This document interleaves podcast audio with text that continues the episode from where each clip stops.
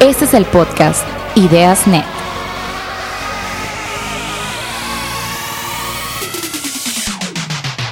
Aquí platicamos historias y hallazgos que nos permiten crecer como individuos, organizaciones y sociedad.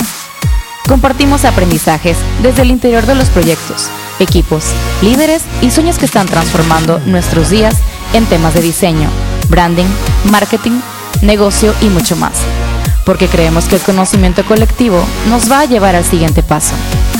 Ideas Net, un podcast para compartir. Bienvenidos a este nuevo episodio de Ideas Net. El día de hoy tengo el honor de tener a una de mis amigas más cercanas, a la cual admiro y quiero un chorro. Híjole, es que ella es una mujeraza que ha tenido tantas experiencias durante su vida, tiene tanto por compartir y es por eso que hoy le invitamos a nuestro podcast, porque cada experiencia que ella tiene por contar siempre nos enriquece. Andrea, bienvenida. Hola, Fer, bienvenida, gracias. Bueno, antes que nada me gustaría comenzar con una pequeña reflexión que Andrea compartió en redes sociales hace algún tiempo. Lo voy a leer para no tener algún error y dice así. En lugar de medir el éxito con números, Mídelo por la cantidad de conexión y gratitud que sientes por tu capacidad de hacer algo que importa con las personas a quien genuinamente admiras y respetas. La gratitud es una señal poderosa de que estás haciendo algo bien. Y esta frase me quedó muy grabada en mi mente porque es cierto, normalmente para definir si tenemos éxito o no, nos las pasamos contando cuántos logros hemos tenido, cuántos grados académicos hemos cursado, cuántas cosas hemos logrado en diferentes áreas de nuestra vida, pero no siempre eso es lo que define el éxito. Y por eso es que quiero iniciar con esta frase porque Andrea es una mujer muy exitosa tanto en lo profesional como en lo personal. Y mi duda es, ¿cómo llegaste a este punto en donde tu definición del éxito terminó en esto, de que la gratitud y la conexión con las personas son lo que definen el éxito de tu vida? Em, creo que es una conversación como bastante amplia, pero voy a tratar de, resumirlo y de hacerlo de una forma en la que les pueda explicar un poquito como el proceso de llegar a esto, pero también este, espero que abra como una conversación para que las demás personas también se cuestionen para ellos qué significa el éxito. Y, y la realidad es que todo empieza eh, en un fracaso muy fuerte que tuve, eh, un fracaso tanto profesional como emocional, que inició en mí una autobúsqueda de tratar de entender realmente qué significaba la felicidad para Andrea, no en el término del diccionario que tal vez todos encontramos, y qué significaba éxito también para Andrea. Este, creo que vivimos en un sistema Em, de educación, en un sistema cultural que nos da como una, una definición predispuesta de lo que es el éxito y de lo que es la felicidad y muy pocas veces nos detenemos a como pensar realmente si esa definición se ajusta a lo que yo quiero en mi estilo de vida, en mi, en mi pareja, en el tipo de pareja que quiero tener, en el futuro que quiero construir para mis hijos, si esa es una decisión que quiero tomar. Entonces, eh, a partir de ese punto, inicio como un proceso que yo le llamo como de exploración y de como eh, autoaprendizaje de tratar de buscar dentro de mí realmente para Andrea qué significan las cosas o las cosas que Andrea le daba significado, de dónde estaban proviniendo, eh, de dónde las había heredado, porque gran parte de quienes somos es también de dónde venimos, pero muy pocas veces realmente este, conscientemente heredamos esas cosas, ¿no? Entonces creo que parte desde ese punto, inicia en ese punto y con el tiempo me voy dando cuenta de que, de que sí, realmente había tenido como muchas predisposiciones de, de lo que quería, creía que era el éxito, de lo que creía que era lo que quería tener. Y eventualmente después de un proceso de casi tres años de sanación slash como exploración, eh, descubro que habían como ciertas cosas en mi vida que siempre habían sido una constante y que siempre habían sido como una fuente de felicidad y de éxito y de, digamos que de gratitud para mí y, y, decido enfocarme y darle una prioridad en mi vida, en la forma en la que utilizo mi tiempo a que eso sea este, parte de mi vida constantemente. Y una de, estas de estos pilares, que yo le llamo pilares, tengo seis pilares, uno de mis pilares eran las relaciones con las personas. Eh, genuinamente eh, creo que venimos a este mundo a estar conectados y valoro muchísimo las conexiones que hago y valoro muchísimo las amistades que tengo y, y, las relaciones de trabajo que tengo y trato de cuidarlas y de procurarlas.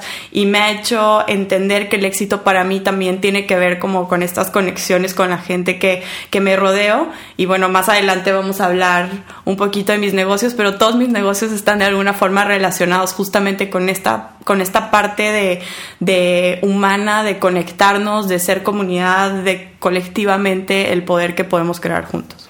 Excelente. Y bueno, quiero guardar esos, el resto de los pilares, porque sé que más adelante se van a ir desplegando poco a poco. Pero me gustaría comenzar que, bueno, Andrea es amante de la cultura mexicana. Eso no lo podemos negar. Y es que lleva más de ocho años trabajando y construyendo sobre emprendimiento social en comunidades. Me gustaría que le compartas a, a quienes nos escuchan qué es lo que haces con esas comunidades, por qué eh, pues bueno, el, el primer, digamos que negocio que empecé en temas de comunidades, justamente empezamos hace, hace ocho años, fue hecho un proyecto en, en, la clase de emprendedor, que yo sé que mucha gente no le presta mucha atención a esa clase este, pues nosotras eh, sí, y, y ese, eh, el tema alrededor era las comunidades indígenas y en particularmente las comunidades que hacían trabajos artesanales. Tuve la oportunidad, gracias a, a diferentes momentos y diferentes cosas que pasaron hace ocho años, de poder viajar y conocer bastante sobre las comunidades, este, sobre el trabajo artesanal en México, sobre la herencia cultural y sobre todo sobre las grandes pérdidas de herencia que estábamos teniendo y que seguimos teniendo, este, porque estas comunidades estaban siendo marginadas y estaban siendo, eh, digamos que estaban completamente separadas de la industria moderna o del mundo moderno. Obviamente, ocho años después, la industria artesanal ha cambiado bastante. Ahora tenemos una industria bastante latente, bastante interesante, con diseñadores nuevos, con nuevas reinterpretaciones de, del arte, que eso la verdad me emociona mucho y me, me da... Eh, me da mucha satisfacción entender que es una industria que está creciendo y está haciendo crecer como una base artesanal bastante grande.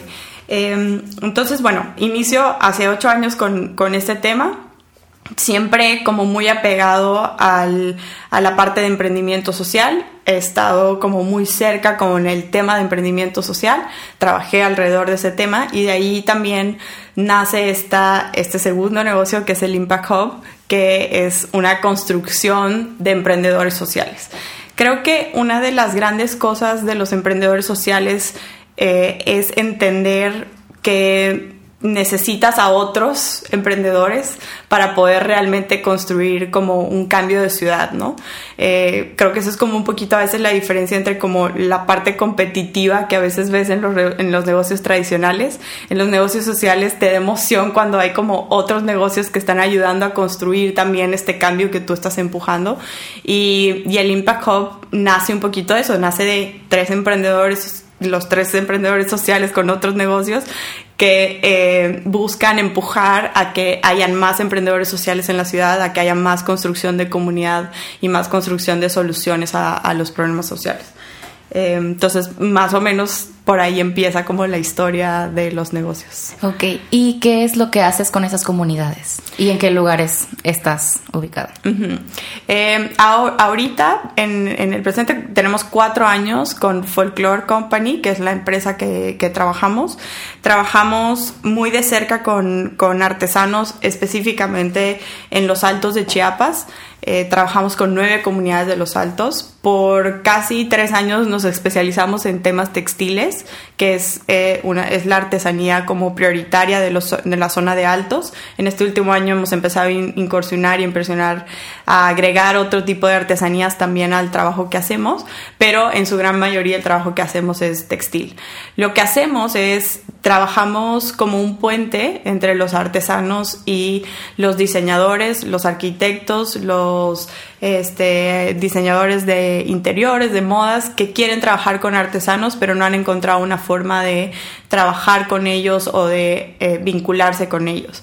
Eh, una de las, de las grandes brechas que hay no es solamente como, obviamente, geográfica, porque ellos están todavía en sus lugares de orígenes y muchas veces estos son lugares con con dos horas de distancia a las ciudades o diferentes cosas, pero también tecnológicas de que no hay internet o no hay una tecnología lo suficientemente fuerte como para tener esta vinculación de la forma en la que quieren.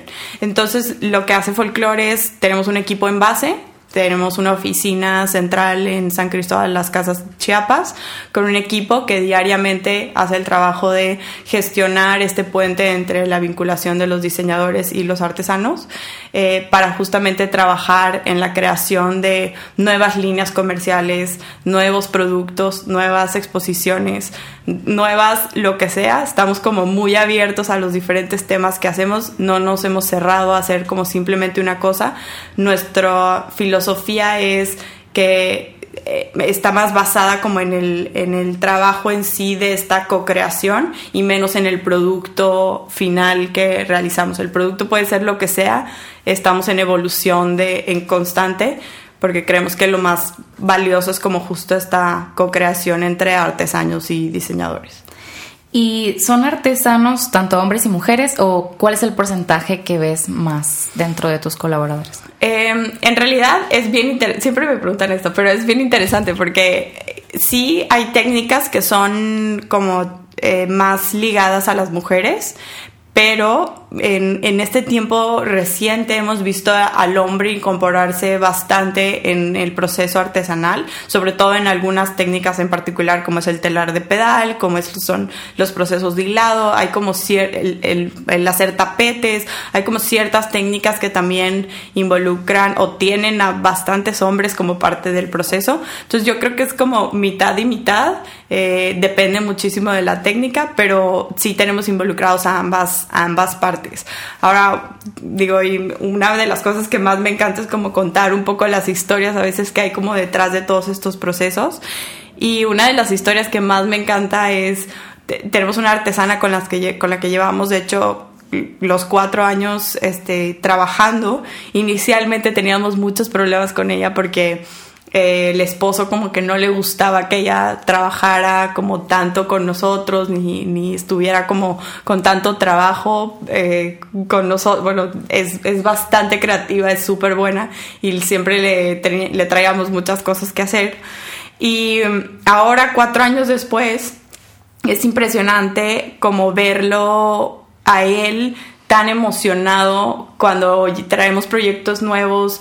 Este, generalmente Lucy es la primera persona con la que vamos porque te digo, es como súper creativa y siempre nos va a ayudar a resolver y a ver cómo sí lo podemos lograr porque luego los diseñadores se les ocurren cosas que no sabemos cómo hacerlas. Lucy sabe y Lucy le va a entrar. Y nos encanta que él también ya se ha vuelto parte del proceso de, sí, le podemos hacer así y esto, y yo, porque la misma dinámica de, creo, ver a Lucy, verla a ella como en el proceso y verla a ella como un referente para nosotros, la ha hecho también entrar en una nueva como dinámica y en una nueva forma. Entonces, eh, es, o sea, indirectamente, directamente, creo que hombres y mujeres de todo están involucrados en el proceso. Oye, Andrea, y cuéntanos un poquito para los que no conocen eh, folclore, ¿qué línea, bueno, qué productos son los que ustedes elaboran? Em, como, bueno, como te platicaba ahorita, nosotros aunque la base de folclore está en justo este como ser este puente, eh, como quiera, desde un inicio de folclore nosotros empezamos con unas marcas, bueno, con unas líneas comerciales que producimos, diseñamos y creamos de, de folclore. Inicialmente habíamos pensado en estas líneas como en un como en un showcase de poder demostrar a través de estos productos como la variedad de cosas que folklore podía hacer. Y pues lo hemos dejado porque funcionan bastante bien y siguen corriendo como nuestras líneas comerciales. Entonces en las líneas comerciales tenemos dos, tenemos una línea comercial de moda que hacemos este, accesorios para viaje, accesorios para mujer, bolsas, este, de todo tipo de accesorios que fusionan eh, arte y diseño eh, trabajamos con los mejores materiales que encontramos. Nuestros productos son, bueno, las telas son todas siempre de 100% algodón. Nosotros traemos los, los hilos y trabajamos con hilos especiales para poder, para que duren y para que este, brillen y diferentes cosas. Y trabajamos con, con cuero eh, en la fusión que, en las funciones que trabajamos. Y tenemos una línea de casa eh, en la que hacemos gran parte de las cosas son de textil, donde trabajamos todo tipo de cosas, servilletas, tapetes, de todo tipo, cojines, de todo tipo de cosas, ¿no? Esas son como las dos líneas comerciales que tenemos con Folklore. Ok, y podrías contarnos un poquito, hay una historia por ahí de que hicieron como telares para acomodar en cierto lugar. Platícanos un poquito de cómo fue ese proceso y si estaba dentro de tu idea de productos que estaban teniendo, cómo hizo ese mm, cambio dentro de la empresa. Justo, de hecho ese es como parte, es un ejemplo perfecto de nuestra, de esta línea como puente que te platicamos. Eh, mm, trabajamos junto con eh, un despacho de arquitectura del DF que se llama Fácil Leboreiro son dos arquitectos buenísimos. Eh, ellos estaban haciendo una remodelación de una joyería en, San Cristóbal y eh, se les ocurrió el hacer el telar como un eje central, como una pieza central del diseño que ellos estaban haciendo y nos invitaron a nosotros para crear el telar. En realidad eran tres telares, eran tres telares casi de 20 metros, o sea, eran unos telares gigantescos, que son el, centro como de, la de la tienda, de hecho forman como parte del eje central de la tienda como diseño de, pues, de decoración. Eh, y justamente Lucy, que es esta artesana que ahorita les platicaba, eh, fue la líder de ese proyecto y, y fue un dolor de cabeza montarlo, este, 20 metros de telar para que no se enredaran, para que quedaran, este, derechitos, para que el, el, alto de la joyería eran creo que 6 metros o 7 metros, no recuerdo bien, estaba altísima la joyería y fue un problema montar esos telares, pero bueno, eh, el resultado es justamente como lo que siempre estamos buscando con Folklore, que es esta mezcla entre la innovación, la modernidad, pero también como este tributo a la herencia y al espacio para lo artesanal. Y seguimos trabajando con, con Fasi eh, Leboreiro, con este despacho. De hecho, hace poco hicimos unas, en colaboración con ellos, eh, unas lámparas que se presentaron en Design Week en, en Ciudad de México. Entonces estamos justo como buscando siempre este tipo de proyectos que están involucrando esta parte de innovación, esta parte de diseño y esta parte de tributo a la herencia cultural.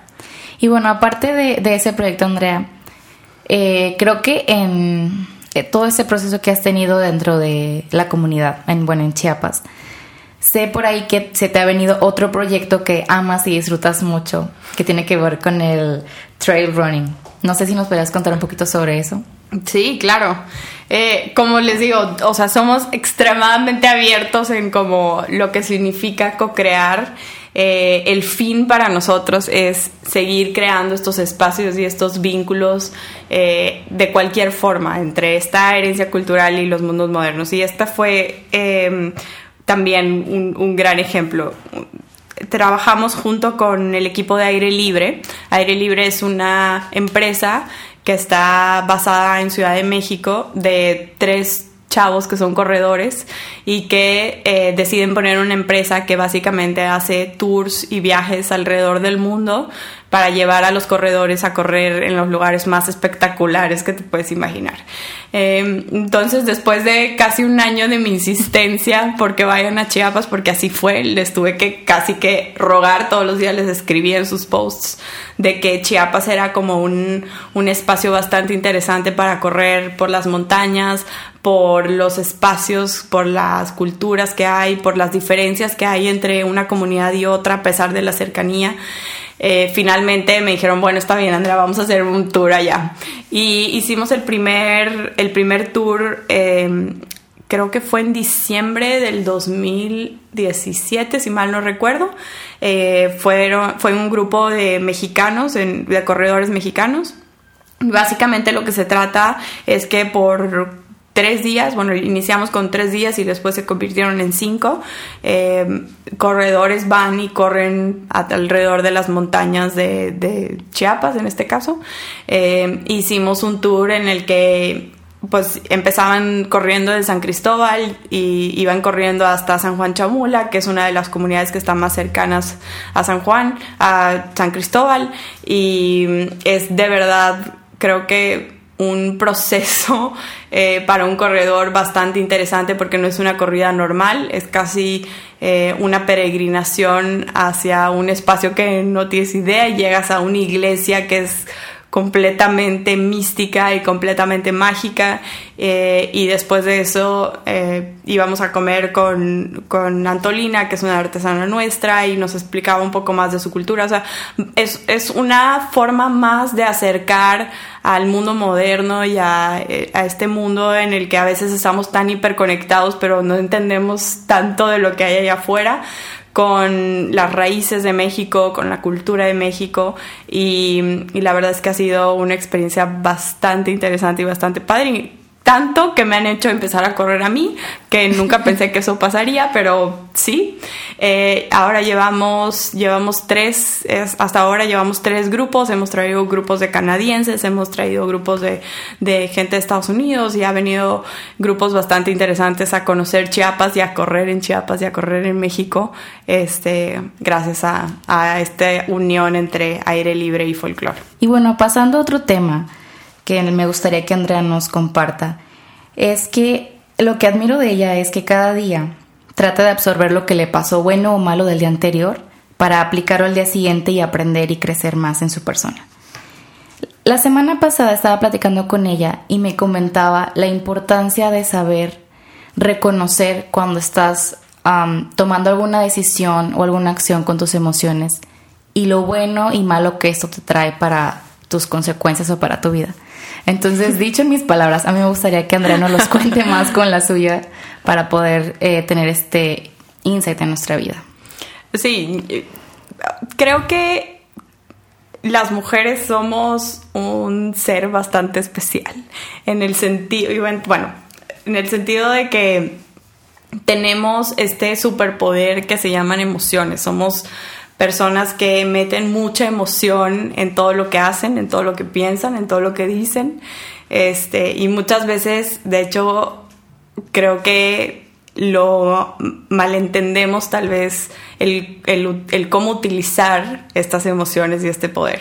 Em, creo que para bien las emociones son muchas veces lo que nos lleva a tener ese extra de pasión, ese extra de entrega, esa extra capacidad para poder ser mamás, emprendedoras, este, amigas, todo lo que muchas veces tenemos que ser, eh, porque hay esa emocionalidad de por medio que es como una gasolina extra que te hace y que te empujo y que te lleva y que te, que te todo.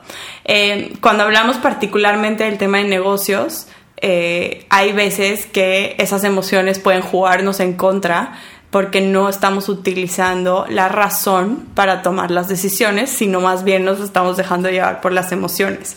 Entonces, muchas veces le recomiendo a mujeres emprendedoras que cuando se trata de negocios, eh, aprendan a ser racionales en la forma en la que toman las decisiones, para entonces meter un poquito la razón y y realmente poder este, seguir haciendo negocios, seguir este, tomando decisiones y haciendo todo, pero desde, un, desde una mente de, razón.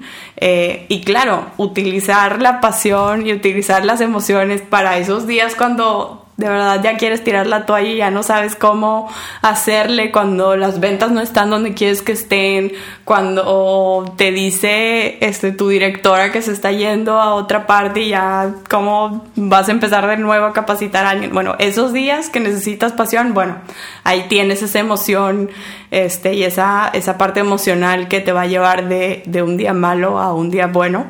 Eh, pero solamente trato también de, ser consciente cuando estamos hablando de negocios de lo importante también que es la razón y el racionalizar a veces ciertas decisiones. Y como comentabas ahorita, ¿no? Que como mujeres, la verdad es que tenemos muchas cosas que hacer, ¿no? Eres amiga, hija, eh, en algún caso esposa, si tienes hijos eres madre, eh, eres socia, empresaria muy en particular, ¿tú cómo le haces para poder administrar y lidiar con todas las cosas que tienes que hacer, más tus viajes, porque sé que vas a las comunidades a estar en contacto con la gente, más el resto de tu vida, ¿no?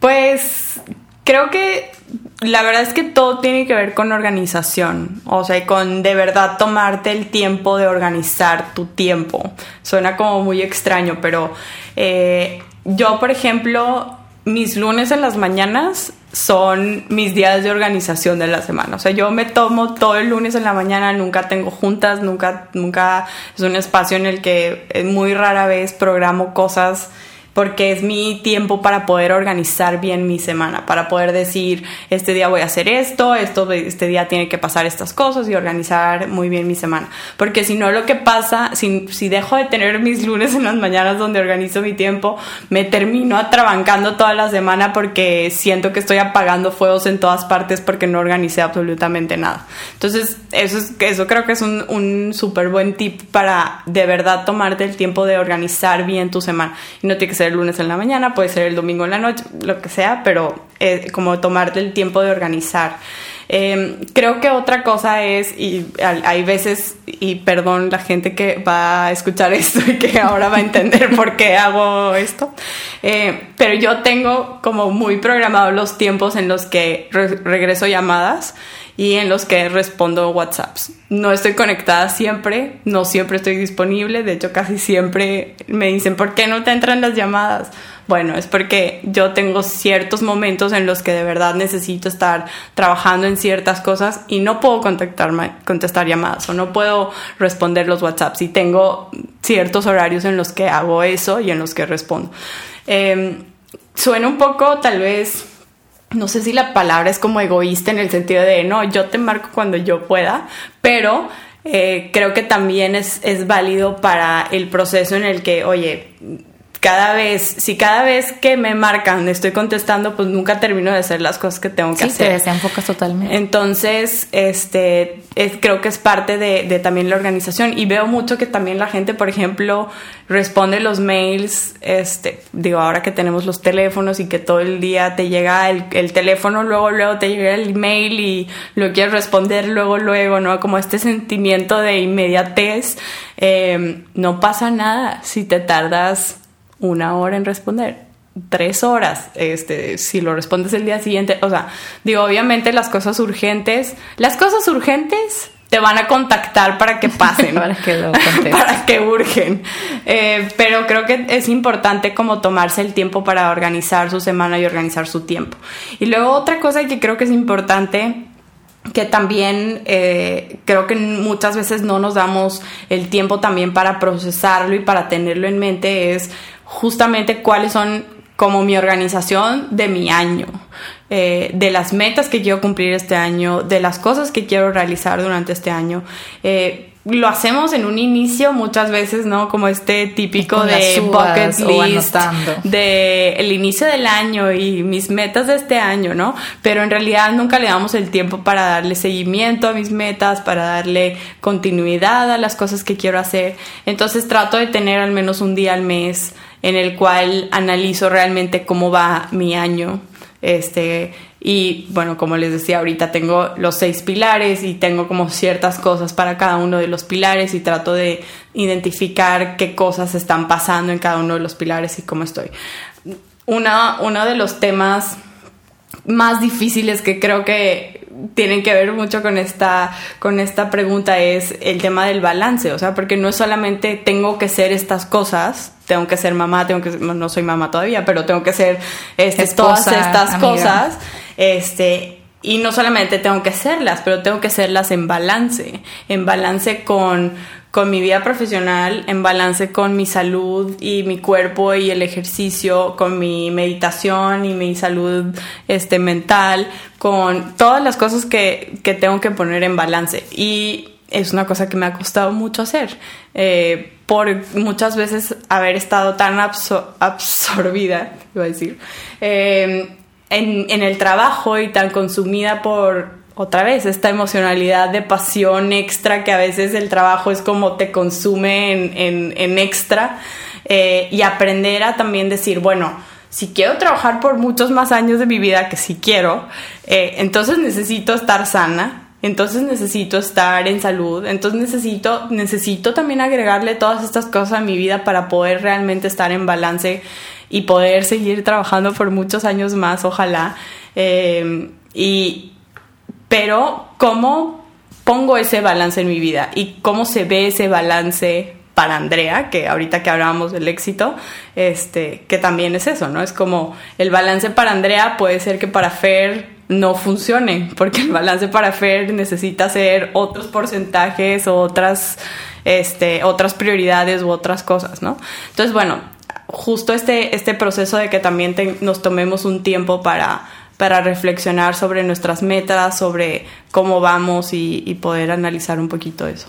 Y antes que se me escape, eh, ¿qué son esos seis pilares que mencionabas? ¿Cómo los tienes catalogados o qué temas van dentro de cada uno?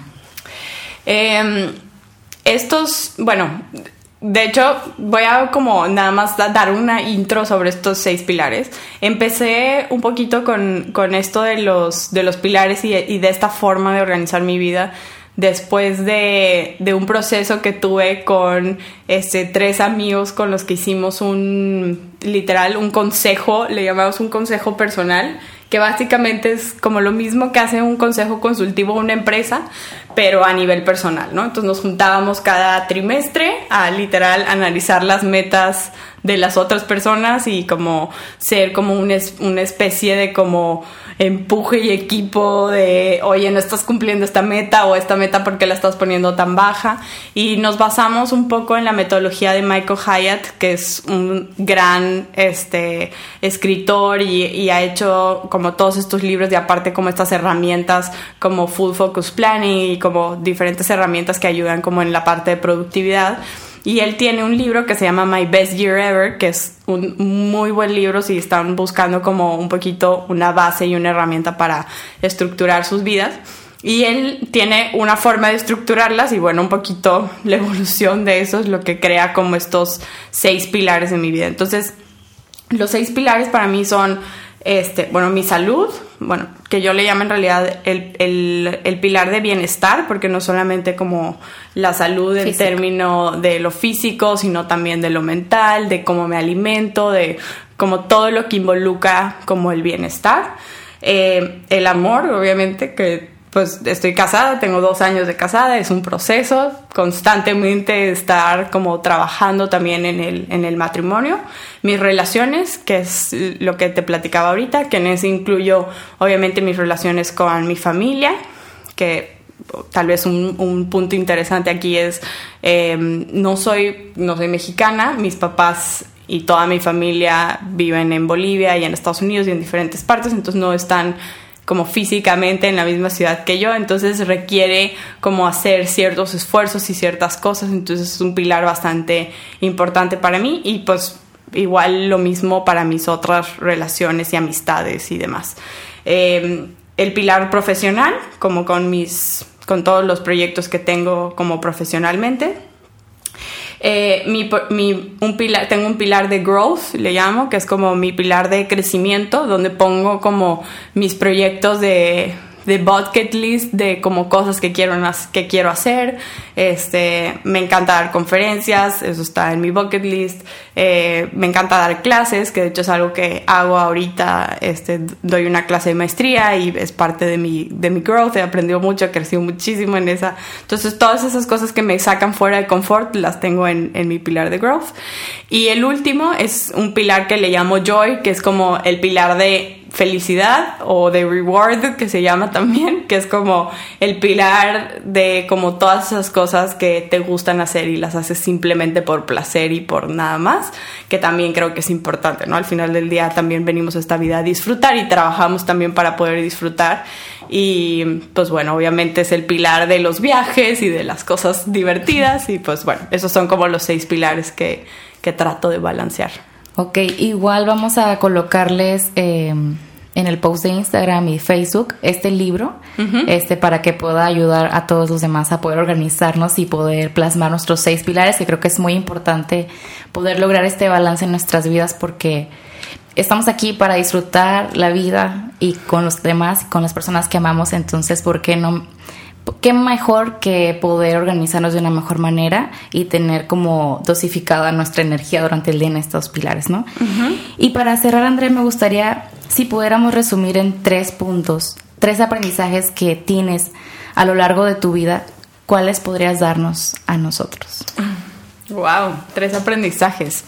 Em, a ver, creo que el, el primer aprendizaje y voy a regresar tal vez un poquito a la primera pregunta, es eh, como entender verdaderamente cuál es tu definición de éxito. Creo que muchas veces lo que nos pasa, y no es, no es culpa de nadie, pero estamos en un sistema de, de educación y en un sistema cultural en el que por muchos años ha habido alguien que te dice qué tienes que hacer para sacar un 100, ¿no? Eh, o para sacar un 70 o para sacar un 60 o lo que sea. Entonces llegas a un punto en tu vida en el que luego no hay nadie que te diga qué es lo que tienes que hacer para tener el éxito, simplemente como que estás ahí como navegando. Eh, entonces, verdaderamente creo que muy pocas personas se detienen un poco a cuestionarse realmente, bueno, ¿qué significa el éxito para mí? No el éxito como lo vi en mi casa con mis papás o que lo leí en el libro de Elon Musk o este el éxito genuinamente para mí, con todas las cosas que, que involucraría este, tener ese éxito. Y creo que el, hacernos verdaderamente propios de nuestras vidas y de nuestras decisiones parte desde un inicio de, de autoexploración y de autoconocimiento que no mucha gente está dispuesto a hacerlo porque involucra también un poquito ser y ser capaz de ser vulnerable y ser capaz de reconocer también ciertas cosas, pero definitivamente al final del día vale la pena, ¿no? Porque terminas como con una definición clara de, de ti mismo, de quién eres y de, qué, de quién quieres ser, ¿no?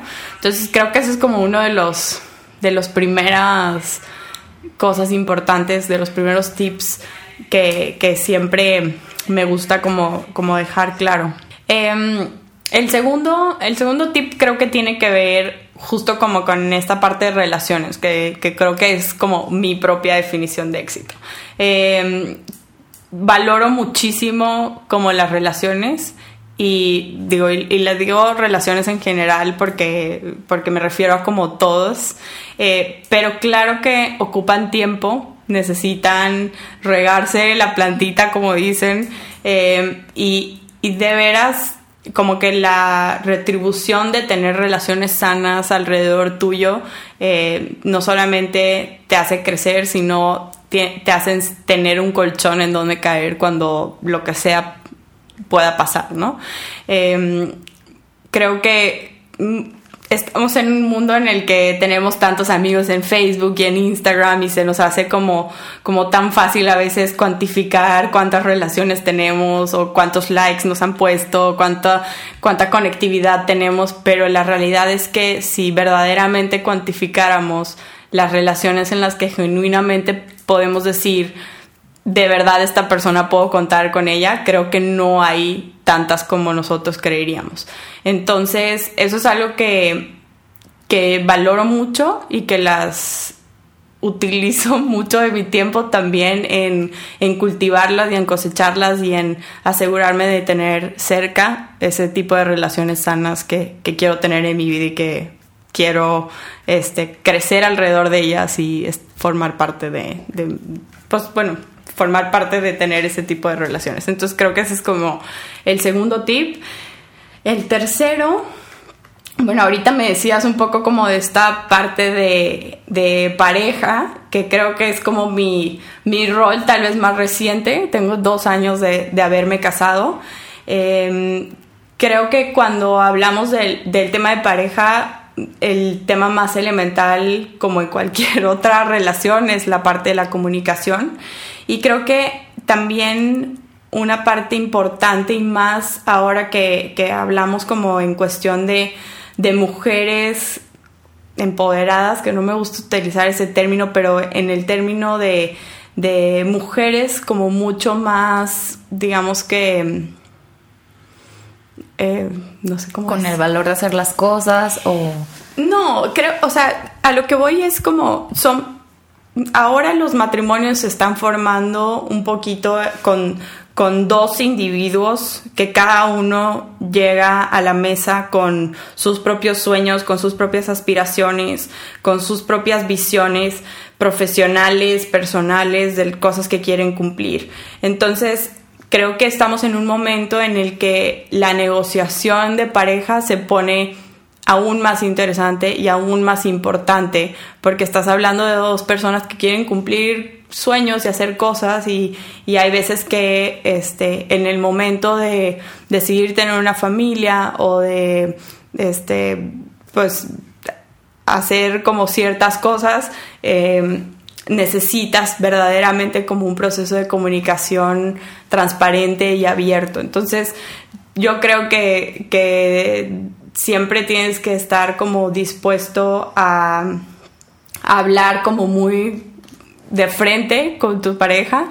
Y creo que este justo este proceso como de autoconocimiento y de, de conocer realmente cuáles son como tus yo le llamo como tus sí definitivos y tus no definitivos, te ayudan a que verdaderamente puedas tener una conversación basada en, en un conocimiento genuino de yo sé lo que quiero y lo que necesito y no simplemente como en, en como lo que creo que necesito y lo que creo que deberíamos ser y el tipo de familia que creo que deberíamos de ser, ¿no? Y mm, y sobre todo más cuando ahora estamos tan bombardeados en internet como con en Instagram como con estas familias perfectas y cosas perfectas cuando en realidad también, al menos para cuando uno es mujer, también involucran eh, sacrificios, involucra entregas, entrega de ciertas formas, este, posponer ciertas cosas. Y, y, no digo que sea malo ni mucho menos, pero sí que tiene que ser basado en un proceso de comunicación con tu pareja, de entendimiento mutuo y qué mejor que hacerlo desde, desde una base de, de yo ya me conozco y sé que esto es lo que necesito y esto es lo que estoy dispuesta a entregar y lo que no estoy dispuesta a entregar también. Excelente, Andrea. Creo que todos esos temas han sido muy importantes. Eh, que los hayamos tocado en este podcast, porque creo que muchas veces nos olvidamos de lo que realmente importa, como lo, lo que decíamos del éxito, ¿no? Estamos en una época en donde eh, hay mucho más desarrollo profesional, tecnológico y estamos buscando cómo seguir avanzando y seguir obteniendo el éxito, pongo entre comillas, este, pero es también una época en donde la gente está despertando y teniendo más conciencia de reconocer qué es lo que realmente aporta a tu vida, qué es realmente el balance y lo que te hace feliz. Entonces te agradezco mucho por haber venido aquí con nosotros, por habernos compartido tus experiencias y aprendizajes. Y bueno, eh, espero que se vuelva a repetir un episodio contigo muy pronto. Muchas gracias. Claro que sí, feliz. Gracias a ustedes.